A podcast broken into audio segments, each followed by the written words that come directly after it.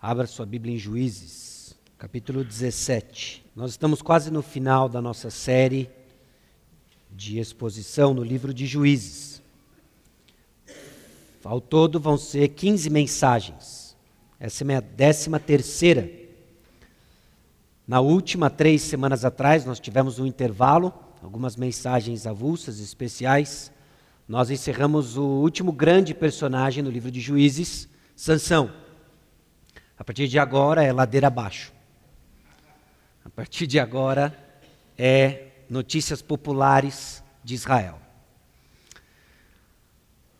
Nós vamos ver o resultado vai ser o povo de Deus estar longe de Deus. Eu não sei exatamente como vai ser as duas próximas semanas em termos do clima o quanto que a passagem vai nortear para nós um clima pesado, porque são passagens pesadas. As próximas três, uh, os três sermões de juízes, nós vamos ver um conteúdo muito triste, em certo sentido até gráfico, do povo de Deus longe de Deus. Mas a nossa confiança é que em 2 Timóteo 3,16 diz que a Escritura é inspirada por Deus, útil para o ensino, para repreensão, para correção e para educação na justiça. De alguma forma, nós cremos de que a palavra de Deus precisa, ainda que no seu conteúdo pesado, gráfico, nos repreende, nos corrige. Nós precisamos disso. Vamos deixar então com que o texto dê o tom e vamos ver o que o Espírito Santo vai fazer no nosso meio. O livro de Juízes descreve Israel num declínio de fé e a graça de Deus levantando libertadores. Nós menores a história de Otiniel, Eude, Débora e Baraque, Gideão, Jefté, juízes menores, Sansão. Nós vimos os padrões narrados que nos ajudam a entender verdades eternas sobre o relacionamento de Deus com o seu povo. Essas verdades apontam para Jesus Cristo, qual pelo, o meio pelo qual nos relacionamos com Deus, isso é grande e cremos que o Evangelho é a mensagem, escute o Evangelho. Dentro então dessa grande narrativa do livro de Juízes, e vendo o povo de Israel se afastando lentamente e progressivamente dos propósitos de Deus para o povo, do próprio Senhor, nós olhamos e aplicamos para nós hoje dos perigos e as marcas e a nos afastarmos de Jesus Cristo. É perigoso nos afastarmos de Cristo. E a palavra de Deus nos dá sinais de quando isso acontece, para nossa repreensão e para nossa correção. A mensagem de hoje vai nos dar um tom, vai nos dar uma correção da nossa adoração. E no domingo seguinte, nós vamos ver correções, repreensões de nossa moral. Infelizmente, pela forma como hoje nós fazemos em sermões de 50 minutos a uma hora, uma hora e dez, uma hora e vinte, nós não temos tempo de ver todos estes capítulos juntos. Mas é impressionante como a palavra de Deus amarra doutrina com prática. A sua prática é incorreta porque você crê errado. Você pode professar certo, mas a sua forma de viver denuncia o que você acredita. É possível então confessarmos algo ah, doutrinariamente correto e negarmos com a nossa prática. Hoje nós vamos ser exortados quanto à nossa adoração, quanto à prática da nossa adoração. Vivendo essas histórias narradas a partir de hoje, então, mostram o povo de Deus vivendo longe de Deus. Veremos os efeitos de uma adoração corrompida numa moral caída. E a passagem mostra para onde um relacionamento com frio com Deus irá te levar. Irmãos, num grupo como esse, nós temos pessoas pegando fogo por Cristo Jesus. Nós temos pessoas entusiasmadas e crescendo no conhecimento da palavra. Nós temos pessoas apáticas ao Senhor Jesus Cristo. Nós temos pessoas distantes e a um passo de não estar mais aqui. É um público diverso, é um espectro amplo, do extremo de pessoas caminhando perto de Jesus, querendo estar mais perto de Jesus, e pessoas distantes. A palavra de Deus hoje então nos afirma o caminho de estarmos mais próximos de Jesus, as marcas disso e as horríveis consequências de andarmos longe de Jesus.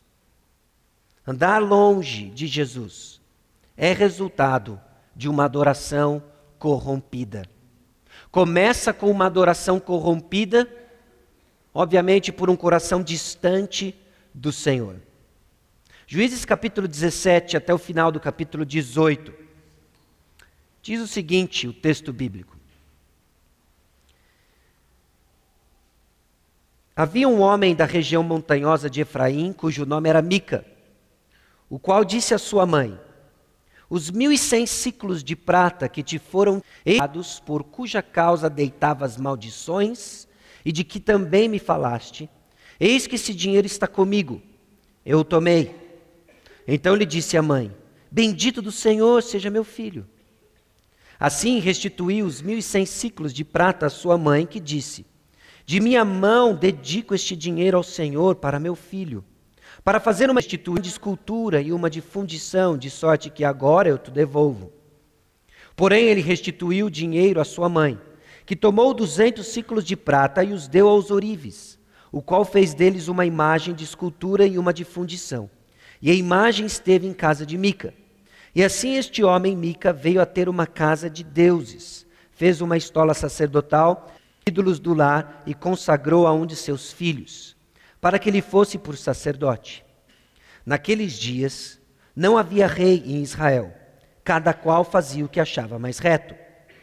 Havia um moço de Belém de Judá, da tribo de Judá, que era levita e se demorava ali. Esse partiu da cidade de Belém de Judá para ficar onde melhor lhe parecesse. Seguindo, pois, o seu caminho, chegou à região montanhosa de Efraim, até a casa de Mica. Perguntou-lhe Mica: De onde vens? Ele lhe respondeu: Sou levita de Belém de Judá e vou ficar onde melhor me parecer. Então lhe disse Mica: Fica comigo e sê-me por pai sacerdote, e cada ano te darei dez mil de prata, o vestuário e o sustento. O levita entrou e consentiu em ficar com aquele homem, e o moço lhe foi como e o moço lhe foi como um de seus filhos. Consagrou Mica ao moço levita que lhe passou a ser sacerdote e ficou em casa de Mica. Então disse Mica: Sei agora que o Senhor me fará bem, porquanto buscava vita por sacerdote. Naqueles dias não havia rei em Israel, e a tribo dos danitas buscava para si herança em que habitar, porquanto até aquele dia, entre as tribos de Israel, não lhe havia caído por sorte a herança. Enviaram os filhos de Dan cinco homens dentre todos os da sua tribo, homens valentes, de Zorá e de Estaol, a espiar e explorar a terra. E lhes disseram: Ide explorar a terra. Chegaram à região montanhosa de Efraim até a casa de Mica e ali pernoitaram. Estando eles junto da casa de Mica, reconheceram a voz do moço, do levita. Chegaram-se para lá e lhe disseram: Quem te trouxe para aqui? Que fazes aqui? E o que é que tens aqui? Ele respondeu: Assim, assim me fez Mica. Vamos, assalariou e eu lhe sirvo de sacerdote. Então lhe disseram: Consulta a Deus para que saibamos se prosperará o caminho que levamos. Disse-lhes o sacerdote: Ide em paz. O caminho que levais está sob as vistas do Senhor. Partiram os cinco homens e chegaram a Laís e viram que o povo que havia nela estava seguro, segundo o costume dos sidônios, em paz e confiado. Nenhuma autoridade havia que por qualquer coisa o oprimisse. Também estava longe dos sidônios e não tinha trato com nenhuma outra gente. Então voltaram a seus irmãos, a Zorá e Estaol, e estes lhe perguntaram: Que nos dizeis? Eles disseram: Disponde-vos e subamos contra eles, porque examinamos a terra, e eis que é muito boa. Estais aí parados? Não vos demoreis em sair para ocupardes a terra. Quando lá chegardes, achareis um povo confiado, e a terra é ampla, porque Deus vos entregou nas mãos. É um lugar em que não há falta de coisa alguma que há na terra. Então partiram dali, da tribo dos Danitas, de Zorá e de Estaol, seiscentos homens armados de suas armas de guerra. Subiram e acamparam-se em Kiriat Jearim, em Judá, pelo que chamaram a este lugar Maané-Dan até o dia de hoje. Está por detrás de Kiriat Jearim. Dali passaram a região montanhosa de Efraim e chegaram até a casa de Mica. Os cinco homens que foram espiar a terra de Laís disseram a seus irmãos: Sabeis vós que naquelas casas, naquelas casas há uma estola sacerdotal, e ídolos do lar, e uma imagem de escultura e uma de fundição? Vede, vede, pois, o que haveis de fazer. Então foram para lá. E chegaram à casa do moço, levita, em casa de Mica, e o saudaram. Os seiscentos homens que eram dos filhos de Dan, armados de suas armas de guerra, ficaram à entrada da porta. Porém, subindo os cinco que foram espiar a terra, entraram e apanharam a imagem da escultura, a estola sacerdotal, os ídolos do lar e a imagem de fundição, fica, ficando o sacerdote em pé à entrada da porta, com seiscentos homens que estavam armados com as armas de guerra. Entrando eles, pois, na casa de Mica e tomando a imagem de escultura, a estola sacerdotal, os ídolos do lar e a imagem de fundição, disse-lhes o sacerdote: Que estáis fazendo? Eles lhes disseram: Cala-te e põe a mão na boca, e vem conosco, e sê-nos por pai sacerdote. Se-te-á melhor ser sacerdote da casa de um só homem do que ser sacerdote de uma tribo e de uma família em Israel? Então se alegrou o coração do sacerdote, tomou a estola sacerdotal, os ídolos do lar e a imagem de escultura e entrou no meio do povo. Assim viraram e, tendo posto diante de si os meninos, o gado e seus bens, partiram. Estando já longe da casa de Mica, reuniram-se os homens que estavam nas casas junto às deles e alcançaram os filhos de Dan. E clamaram após eles, os quais, voltando-se, disseram a Mica: Que tens que convocaste este povo? Respondeu-lhes: Os deuses que eu fiz me tomastes e também o sacerdote e vos disseste: Que mais me resta? Como, pois, me perguntais que é o que tens? Porém, os filhos de Dan lhe disseram: Não nos faça ouvir a tua voz para que, porventura, homens de ânimo amorgoso não se, lancem, não se lancem sobre ti, e tu percas a tua vida e a vida dos da tua casa. Então prosseguiram seu caminho os filhos de Dan, e Mica, vendo que eram mais fortes do que ele, chegaram e tornou para sua casa. Levaram eles o que Mica havia feito e o sacerdote que tivera, e chegaram a Laís, a um povo em paz e confiado, e os feriram a fio da espada e queimaram a cidade. Ninguém houve que os livrasse porquanto estavam longe de Sidom, e não tinha trato com ninguém. A cidade estava no vale junto a Bet-Reob. Reedificaram a cidade, habitaram nela, e lhe chamaram cidade, segundo o nome de Dan, seu pai, que nascera Israel. Porém, outrora, o nome dessa cidade era Laís. Os filhos de Dan levantaram para si aquela imagem de escultura, e Jonatas, filho de Gerson, o filho de Manassés, ele e seus filhos foram sacerdotes da tribo dos Danitas até o dia do cativeiro do povo. Assim, pois, a imagem de escultura feita por Mica, estabeleceram para si todos os dias que a casa de Deus esteve em Siló. Vamos orar mais uma vez. Senhor nosso Deus e Pai, reconhecemos e confessamos: é possível adorarmos ao Senhor com uma adoração impura e corrupta. Transforma-nos, ó Deus. Mostra onde estamos cegos, onde nossa adoração não é exclusiva ao Senhor Jesus Cristo, não é exclusiva ao Senhor. Corrige-nos. Conceda-nos a graça de crescermos como verdadeiros adoradores, em espírito e em verdade. É no nome poderoso de Jesus, o nosso Salvador, que nós oramos. Amém. Andar longe de Jesus é resultado de uma adoração corrompida. Ninguém deixa Jesus Cristo, ninguém abandona os caminhos de Cristo da noite para o dia. É um processo vagaroso, é um processo enganoso, é um processo que nos segue e, por ser enganoso, ele engana. Tão óbvio, mas tão esquecido. O grande problema do engano é que ele nos engana, nos cega e, normalmente, via de regra, quem está enganado não o sabe. Sabedor disso, como Deus gracioso, Ele nos deixou a Sua palavra, Ele nos deixou luz para o nosso caminho, que ilumina os nossos passos, que ilumina nossas decisões, nos confronta, nos corrige. Irmãos, é possível que nossa adoração não seja tão pura quanto imaginamos e nós precisamos ouvir do Senhor o que é uma adoração exclusiva, o que é uma adoração do Senhor. Andar longe de Jesus, então, significa ignorar os mandamentos de Deus. Parte do processo em que nós estamos caminhando no engano é que nós passamos a ignorar os mandamentos de Deus. São tantos os mandamentos de Deus, mandamentos que não são um fardo, mas são prova da sua graça, do seu amor por nós. Mas quando andamos longe de Jesus, passamos a ignorar os mandamentos de Deus. Quando andamos longe de Jesus, nós exaltamos os desejos do homem. Torna-se um imperativo fazer o que eu quero. O que eu desejo, o que me faz feliz, o que eu me sinto bem, passa a ser a ordem, passa a ser a agenda do dia. Andar longe de Jesus é resultado de um sistema religioso que busca manipular a Deus.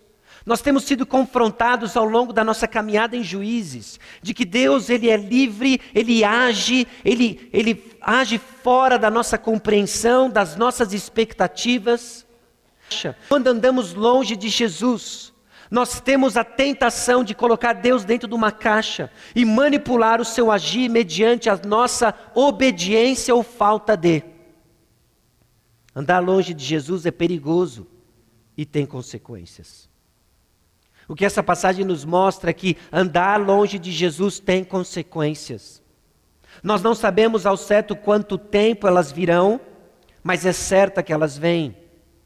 E somos exortados de que andar longe de Jesus tem consequências. Andar longe de Jesus é ignorar os mandamentos de Deus. Logo no início do capítulo 17, nós somos introduzidos, apresentados a um homem chamado Mica. Um homem chamado Mica. Provavelmente uma versão curta de Micaiarro, ou seja, quem é como o Senhor. E esse homem chamado Mica, cuja pronúncia do nome nos lembra quem é como o Senhor, ele rouba a sua mãe. Ele rouba a sua mãe. É o pecado dele. Um pecado que Provérbios capítulo 20, de 24 descreve da seguinte forma: quem rouba seu pai ou sua mãe e diz, não é errado, é amigo de quem destrói. Alguém descrito dentro do povo de Deus é alguém que rouba, rouba sua mãe, rouba sua mãe. É alguém que destrói. E é interessante o, o, o desenrolar disso. Porque além de ser um pecado, aqueles que ser conhecido como alguém que destrói, a própria palavra de Deus ela trazia algumas prescrições para aqueles que cometiam um pecado desse tipo. Não houve um arrependimento por parte de Mica, porque alguém debaixo da aliança e do trato que eles tinham com Deus, diante das estipulações que haviam na, no Antigo Testamento sobre o pecado, sobre o roubo, deveria haver um reconhecimento do seu pecado diante de Deus e uma restituição e um sacrifício de culpa. Mas não é isso que Mica faz. Ele rouba sua mãe, ele escuta sua mãe reclamando de que esse dinheiro sumiu, esses mil e cem ciclos de prata, não é o troco do pão, Mica. Não é a primeira vez que essa quantia de dinheiro aparece. É exatamente. Se você se lembra, três semanas atrás, quando nós vimos o desfecho da história de Sansão, é exatamente a quantia que Dalila recebe dos príncipes dos filisteus. Nós estamos falando de um suborno nacional. Nós estamos falando de uh, provavelmente a aposentadoria da mãe de Mica. E ele rouba esse dinheiro. A mãe então vem e fala esbravejada dentro de casa, ela xinga, ela amaldiçoa todo mundo, e Mica vem e fala assim: então, mãe, foi mal, desculpa aí. Foi mal, desculpa aí. Está aqui o dinheiro de volta. Não há reconhecimento de pecado diante de Deus e não há sacrifício para sua culpa. Andar longe de Jesus é ignorar os mandamentos de Deus sem nenhuma reação de arrependimento diante de uma desobediência comprovada. O resultado é mais bizarro ainda a resposta da mãe: Bendito do Senhor seja meu filho. Bendito do Senhor seja meu filho. Eu não está feliz porque o dinheiro voltou, mas obviamente ela ignora algo que seu filho executou.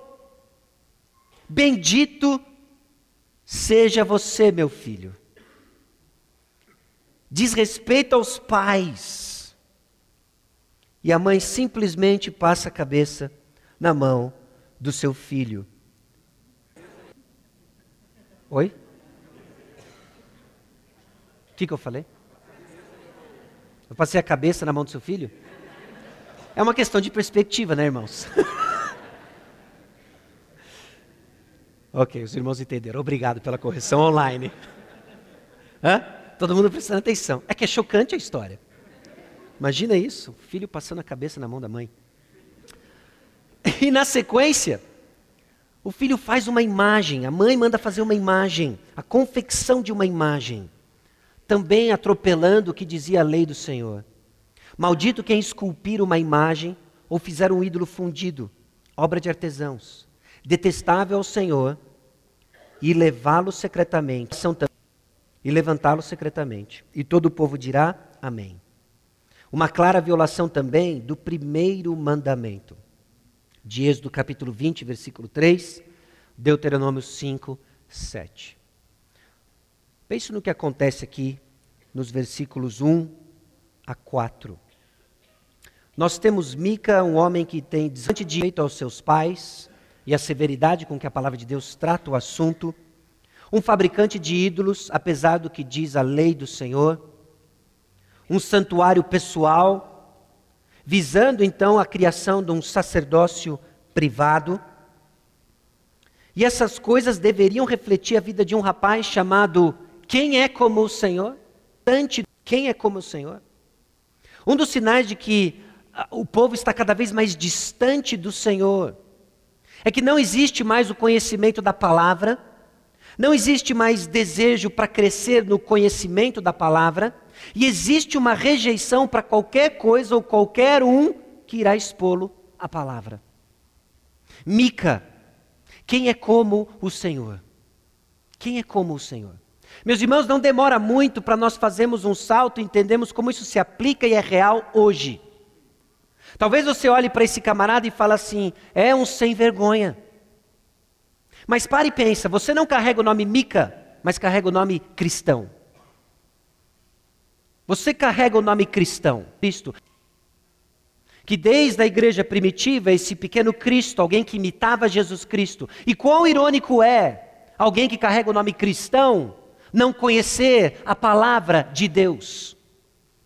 Quão irônico é alguém que carrega o nome cristão não ter o desejo de conhecer mais da palavra de Deus. Quão irônico é alguém que carrega o nome cristão e não busca viver a palavra de Deus. Não há muito de diferente do que aconteceu com Mica no final do livro de Juízes conosco hoje.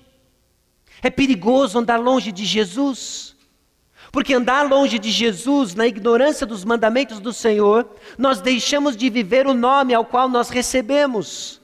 Nós somos cristãos, mas vivemos como quem não conhece a palavra de Deus. Talvez marcados por apatia, talvez conhecendo parte da palavra de Deus, porque Mica não é totalmente ignorante da palavra de Deus. Porque o que ele tenta fazer e o que ele vai fazer ao longo do tempo reflete alguns acivocectus do sistema de sacrifícios que o Senhor deu.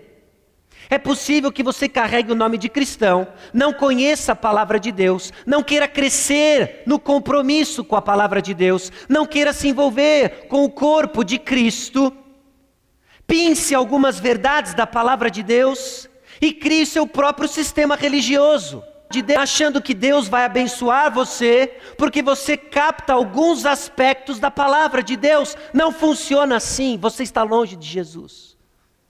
Você está longe de Jesus. Irmãos, o quanto que nós temos deliberadamente ignorado a palavra de Deus. Você conhece a palavra de Deus. Você cresce no entendimento da palavra de Deus. De que maneira que você pode crescer no amor, aprendizado, estudo e aplicação da palavra de Deus? Porque ela ensina, ela repreende, ela corrige, ela educa. E o seu valor está no fato de que ela nos apresenta o nosso redentor. Porâneo, apresenta o nosso rei. Para que não sejamos como Mica e seus contemporâneos, andando de acordo com o que eles querem, andando de acordo com o que eles achavam mais reto. Você tem buscado conhecer a palavra de Deus? Amém? Existem algumas formas de você crescer no conhecimento da palavra de Deus. Nós nos reunimos dominicalmente, ouvimos uma pregação da palavra de Deus. Nós nos reunimos domingo pela manhã para um estudo da palavra de Deus. Durante a semana, grupos se encontram para conhecer mais quem que é a palavra de Deus, exercitar a palavra de Deus. Nós vivemos numa época em que é possível você ter uma cópia pessoal da Bíblia, e eu vou dizer que múltiplas cópias da Bíblia. Você pode ter cópias da Bíblia física, você pode ter cópias da, da Bíblia no seu celular, no seu tablet. Não há desculpas para não termos acesso ao conhecimento da palavra de Deus, e a única desculpa é o pecado no nosso coração que nos afasta do Senhor. Que nos afasta do Senhor. Andar longe de Jesus, então, é ignorar os mandamentos de Deus, e temos que parar para pensar em quais são aqueles que nós temos como estimação. Pensamos pecado constantemente como algo que fazemos, pecado também é algo que nós deixamos de fazer. Se deixamos de crescer na graça e no conhecimento de Jesus, nós estamos pecando. Nós estamos ignorando os mandamentos de Deus. É um mandamento para você crescer na graça e no conhecimento de Deus. Você é salvo pela graça, você é salvo pelo que Cristo fez, mas se não há crescimento, você está em pecado, não é uma posição neutra, é pecado. É pecado. É uma ordem que nós optamos não obedecer. Se não estamos crescendo, estamos em pecado. Andar longe de Jesus, então, é ignorar os mandamentos de Deus.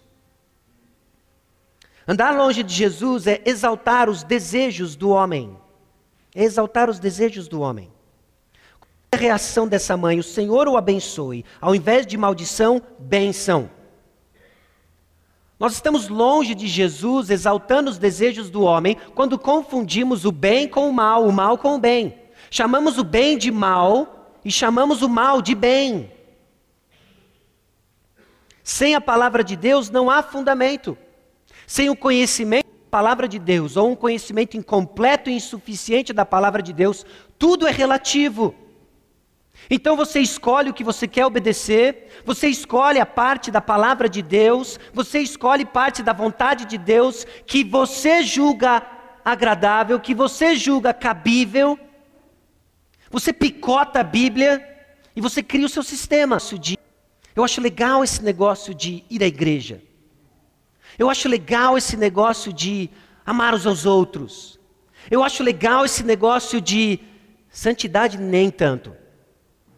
Então você escolhe coisas para crer e acreditar, montando um sistema religioso incoerente e incapaz de levá-lo perto de Jesus, porque não foi esse que Cristo nos deixou. Nós fazemos isso quando começamos a reinventar moral e ética. Moral e ética. Nós damos nomes diferentes às coisas que Deus declara abertamente como pecado, exaltando as vontades do homem. Meus irmãos, isso não é exclusividade do nosso tempo, nem do tempo de Mica, mas o próprio apóstolo Paulo já nos exortou disso. 2 Timóteo, capítulo 4, é o capítulo seguinte do versículo que nós lemos do início do sermão de hoje. De toda a escritura inspirada por Deus, útil para o ensino, para a repreensão, para correção, para educação na justiça. O contexto em que esse versículo é deixado para nós é fascinante. Faz parte das últimas palavras do apóstolo Paulo para Timóteo. Há uma urgência no coração do apóstolo para orientar esse jovem pastor, esse jovem representante apostólico. E ele conta a real para Timóteo. Os últimos dias vão ser difíceis, Timóteo. Os últimos dias vão ser difíceis porque as pessoas serão difíceis. E elas vão ser difíceis porque elas vão ter uma confusão nas suas afeições. Elas vão amar as coisas erradas. Ao invés de amar a Deus, elas vão amar o dinheiro. Ao invés de amar pessoas, elas vão caluniar pessoas. Diabolói é o que ele coloca em 2 Timóteo capítulo 3. E diante desse cenário, ele apresenta a esperança, o estandarte da verdade, a palavra de Deus. Persevere nessas coisas, Timóteo. Então, no capítulo 4, ele exorta Timóteo para que ele continue pregando, quer oportuno, quer não. Quer as pessoas queiram ouvir, quer não. Continue falando a verdade. Por quê? Porque a verdade ensina, porque a verdade repreende, porque a verdade corrige, porque a verdade educa. Mas saiba de uma coisa, Timóteo, capítulo 4, versículo 3: Pois haverá tempo em que não suportarão a sã doutrina, Pelo contrário, cercar-se-ão de mestres segundo as suas próprias cobiças, desejos. Como que sentindo coceira nos ouvidos, e se recusarão a dar ouvidos à verdade, entregando-se às fábulas. É um perigo. Quando andamos longe de Jesus, nós exaltamos o desejo do homem e nos cercamos daquilo que nós queremos ouvir. Só que quando você está longe de Jesus, a última coisa que você precisa ouvir é o que você quer. Você precisa ouvir o que você precisa ouvir. Às vezes dói por na maioria das vezes dói. 100% das vezes dói. Porque nos separa de algo que nós amamos. Nós sentimos saudades dos nossos pecados, nós sentimos saudades dos nossos pecados de estimação. E a palavra de Deus vem com verdade e realinha nossas afeições, realinha nossos desejos. Andar longe de Jesus é quando nós começamos a ignorar os mandamentos de Deus e colocamos sobre a palavra de Deus nossos desejos. Somos guiados pelo que estamos a fim de fazer e avaliamos tudo o que acontece ao nosso redor de acordo com aquilo que eu gosto. Tem um enorme problema nisso. Não é o verdadeiro Deus. Você tem adorado a você mesmo. Andar longe de Jesus é exaltar os desejos do homem ao ponto de que cada um fazia o que lhe parecia certo. Cada um fazia o que lhe parecia certo. Andar longe de Jesus é resultado de um sistema religioso que busca manipular a Deus. Note como Mica ele é descrito. Esse jovem levita de Belém, de Judá, saiu buscando um lugar e acabou na direção da casa de Mica. Tanto quanto Mica ele é descrito, quanto esse levita, esse outro personagem, que agora aparece a partir do versículo 7. A pergunta que fica é a seguinte: por que um levita está vivendo em Belém, de Judá? Essa não era uma cidade levita. Isso causa espanto até hoje no nosso tempo. Vamos supor que você vai para o supermercado, ou você está na fila da padaria. E na fila da padaria, você vê uma pessoa do seu lado, ok? e você resolve puxar papo com ela. E você fala assim: Oi, boa noite, tudo bem? A pessoa responde: Tudo. E aí você vê que ela não está assim, tão fim de papo assim, e você faz mais uma pergunta. É, a noite está tá fria hoje, né?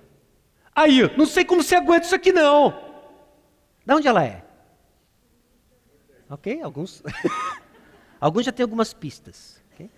E, e o que, que você comprou? Dois pastéis. E você nota que ele não é daqui.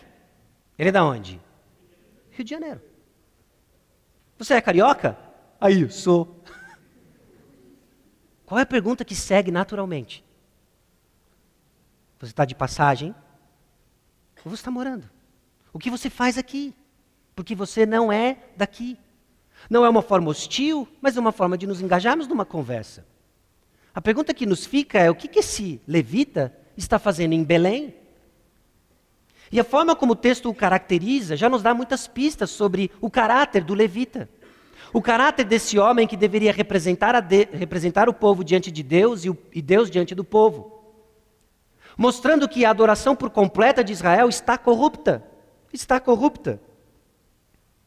O levita partiu da cidade de Belém de Judá para ficar onde melhor lhe parecesse.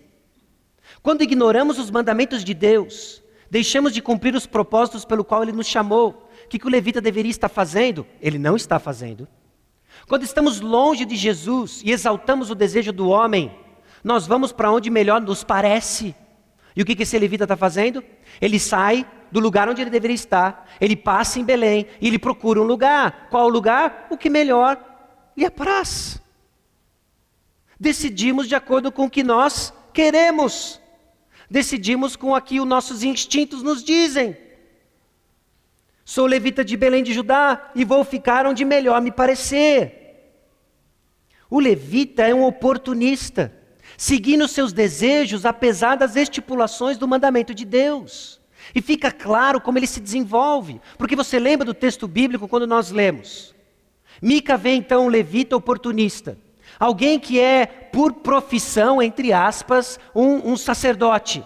Mica está atrás de edificar sua própria religião, onde ele pensa os seus próprios mandamentos, onde ele estipula as formas como ele vai se relacionar com Deus, não entendendo que não é Deus, ele é o seu próprio Deus. Só falta uma coisa para esse cenário ficar completo: um ministro, um personal pastor.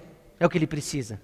Ele precisa de um sacerdote pessoal, alguém que vai carimbar minhas decisões, e ele vai criar então esse novo sistema religioso. E ele encontrou esse cara, ele é perfeito, olha o currículo dele. Ele não está onde ele deveria estar, tá, ele está seguindo seus instintos, ele gosta de um dinheiro a mais, é ele, está contratado. Você é perfeito para o meu trabalho.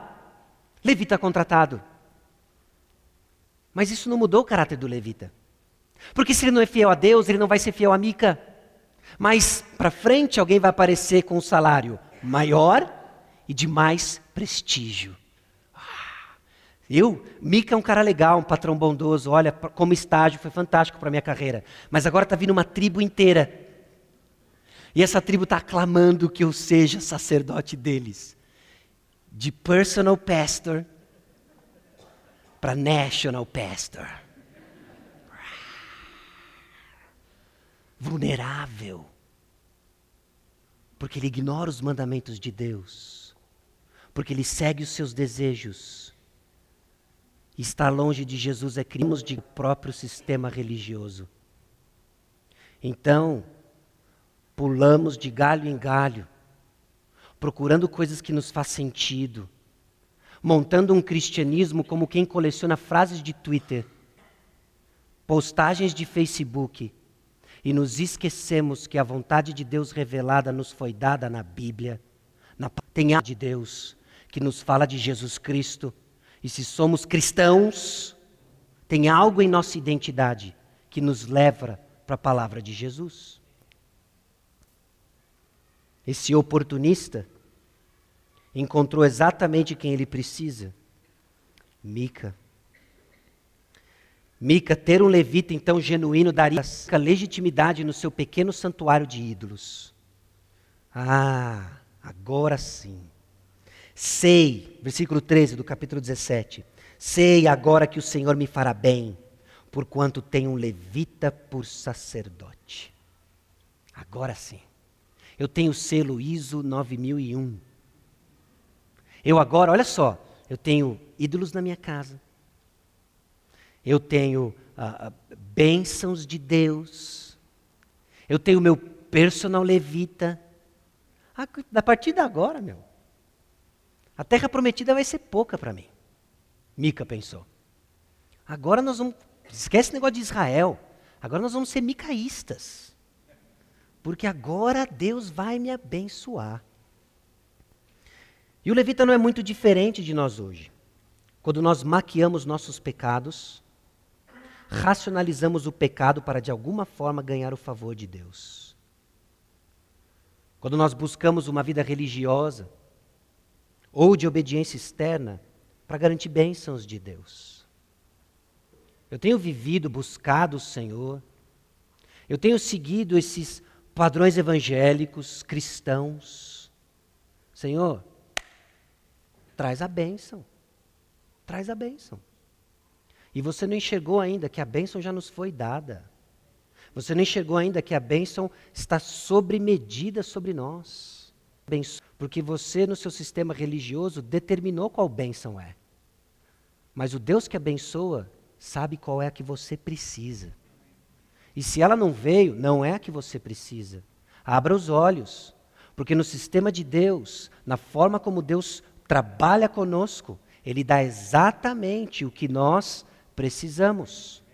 Não podemos manipular Deus. Você não pode manipular Deus. Mica pensou que podia, o levita pensou que podia, mas andar longe de Deus vai ter consequências. Andar longe de Jesus é perigoso e vai ter consequências. Quando a palavra de Deus não é conhecida ou é ignorada, os resultados são fabricados de forma humana. Nós nos adaptamos a inovações culturais. Então existe falência moral, falha em determinar a vontade de Deus, e pessoas perguntando o que Deus já disse há muito tempo em Sua palavra está esperando apenas obediência de ler e ser coerente. Ler e ser coerente. Naqueles dias, não havia rei em Israel. Mais uma vez, o autor nos lembra o contexto em que tudo isso acontece. Um contexto onde não há direção espiritual, onde não há orientação espiritual, onde não há autoridade espiritual e cada um faz o que quer. Cada um faz o que quer. Assim como o levita, agora uma tribo procura um lugar para ficar. Os danitas que chegam na casa de Mica. Então esses danitas chegam na casa de Mica procurando um lugar para ficar.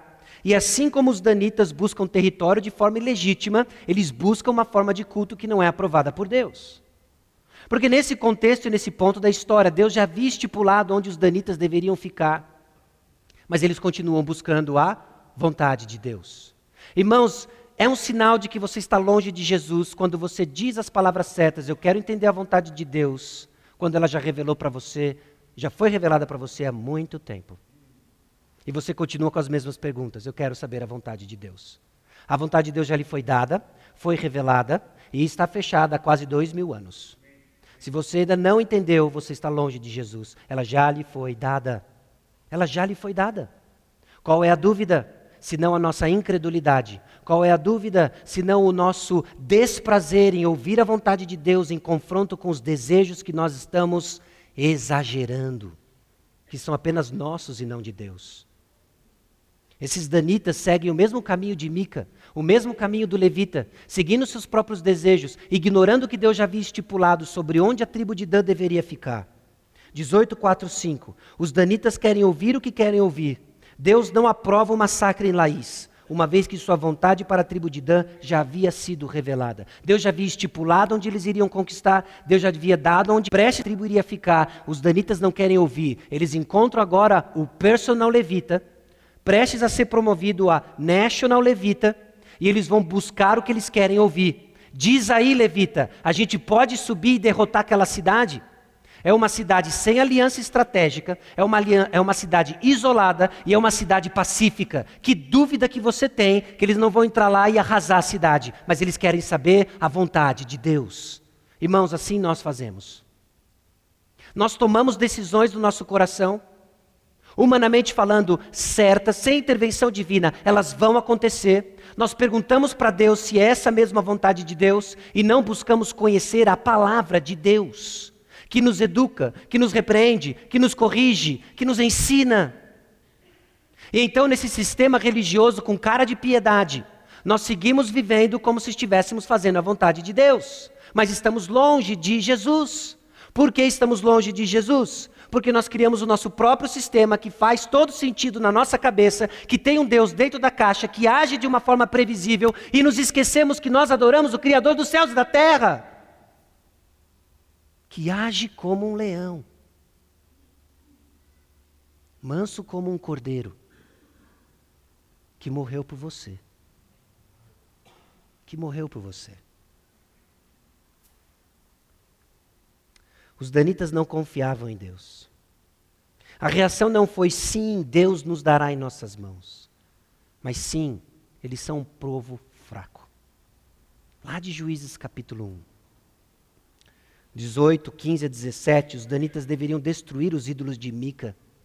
Diante daquilo que eles testemunharam que Mica estava fazendo, uma tribo do povo de Deus tinha uma obrigação diante da idolatria de Mica. Mas ao invés disso, mas eles roubam os ídolos para eles mesmos. O levita os questionou, mas eles ofereceram então uma promoção. E a reação então é imediata e positiva. Eu estou dentro, eu estou dentro. Onde que eu assino? Que dia que eu começo? Onde é o RH?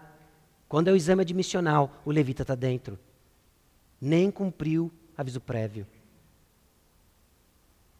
Andar longe de Jesus vai cegá-lo para a verdade. Meus irmãos, e, E a grande, e a grande questão da cegueira é que nós não sabemos que estamos cegos. Nós temos pontos cegos, não, não sabemos, desconhecemos. Desconhecemos. Essa semana eu estava conversando com alguém sobre aspectos culturais. É interessante como nós vivemos aspectos da nossa cultura e simplesmente não nos apercebemos dela. E cultura em vários níveis. Tem a cultura brasileira como um todo, tem a cultura regional, tem a, a nossa subcultura aqui dentro da igreja, tem a sua microcultura dentro de casa, os hábitos que se tornaram parte daquela convivência familiar. E nós somos cegos para isso. Até que nós somos expostos ao diferente. Você se torna conhecedor dos hábitos peculiares da sua família quando você começa a conviver de uma forma íntima com outras famílias, não é verdade? Casamento revela isso. Né? Você achou que era um pecado mortal, um certo sentido do papel higiênico. Né? Porque você foi educado, não, papel higiênico que se preze em alguém cristão que ama Jesus é assim. E aí você descobriu um novo mundo, os da sim. Você fala, não, tem, tem alguma coisa errada. Né? Pasta de dente, desde coisas tão pequenas e triviais até coisas um pouco mais significativas. A forma como pessoas se relacionam, a forma como pessoas reagem uh, em conflitos familiares. Então são subculturas, todas elas manchadas pelos hábitos pecaminosos que nós carregamos, mas são subculturas. A nossa cegueira a algo que nós estamos habituados só se torna evidente quando vemos o diferente. E onde está o diferente, meus irmãos? Se não descrito na palavra de Deus. Descrevendo para nós uma adoração genuína e pura. Genuína e pura. É o contato com a palavra de Deus que vai repreender onde nós estamos errados em nossa adoração. É o contato com a palavra de Deus que vai corrigir onde estamos errados. É o contato com a palavra de Deus que vai nos ensinar em justiça, para que a nossa adoração seja purificada.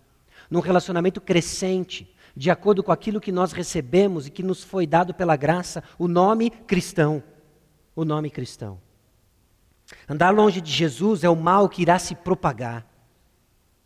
Há um aspecto missionário para o lado ruim da coisa. De que alguém longe de Jesus não se contenta em estar sozinho. Ele quer seguidores. Ele quer mais gente junto. Porque é algo terrível de se sentir sozinho. Ninguém gosta de ser sozinho. Porque em algum momento em que você começa a andar longe de Jesus, a sua consciência lhe acusa. Você vê todo mundo andando com Jesus ao seu redor, você andando sozinho, sua consciência lhe acusa, mas ela é tranquilizada quando mais pessoas andam longe de Jesus com você. Não, pode ser que eu não esteja errado, porque olha fulano, olha ciclano. E você começa a selecionar pessoas que estão também andando longe de Jesus, e você não enxerga que você está cego. Os danitas então olham para o levita, não o confrontam, também sentem a falta do seu personal levita, e eles fazem uma proposta para ele. Esquece o Mica. Nós vamos te dar prestígio e nós vamos te pagar mais. E o levita vai. Talvez com a falsa sensação de que o Senhor está se agradando de mim, porque eu estou subindo na minha carreira sacerdotal. O céu é o limite. Francisco, aguarde. O seu lugar é meu. Serei o Papa de Israel. Porque ele está cego e cada vez mais distante do Senhor. E todos aqueles que poderiam lhe ajudar, ele se fecha. Todos aqueles que poderiam dizer coisas que, sim, talvez ele não gostaria de ouvir, ele se fecha. Andar longe de Jesus tem um efeito bumerangue. E aí é que Mica não viu isso vindo. E aí é que o povo de Israel não viu isso chegando. De que o pecado é um bumerangue que você atira, escarnece, curte, zomba, mas ele volta na sua testa. Ele sempre cobra a conta. Em Cristo Jesus, nós temos a segurança de que uma vez que o bumerangue foi atacado, que Adão atirou o bumerangue, o segundo Adão pegou o bumerangue. Então nós temos garantias de que não há condenação para os que estão em Cristo Jesus. Mas eu não sei onde você está.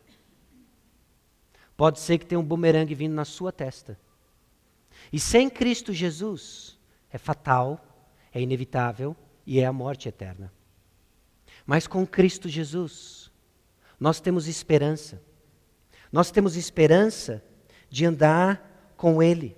Nós temos esperança de uma vida eterna.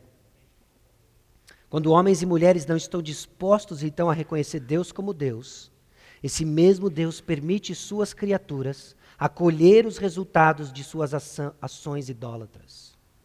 É o que Mica experimenta. É o que os danitas vão experimentar, é o que o povo de Israel vai experimentar. Meus irmãos, quando fechamos nossos ouvidos, tempo suficiente, a disciplina do Senhor não é pesar a mão, mas é tirar a mão e nos deixar com nossas consequências. Até que ponto? Eu não sei. Eu não sei. Mas existe um ponto. Para alguns, ao longo da história, foi bem rápido. Para alguns, demorou tanto tempo. Mas eu não sei.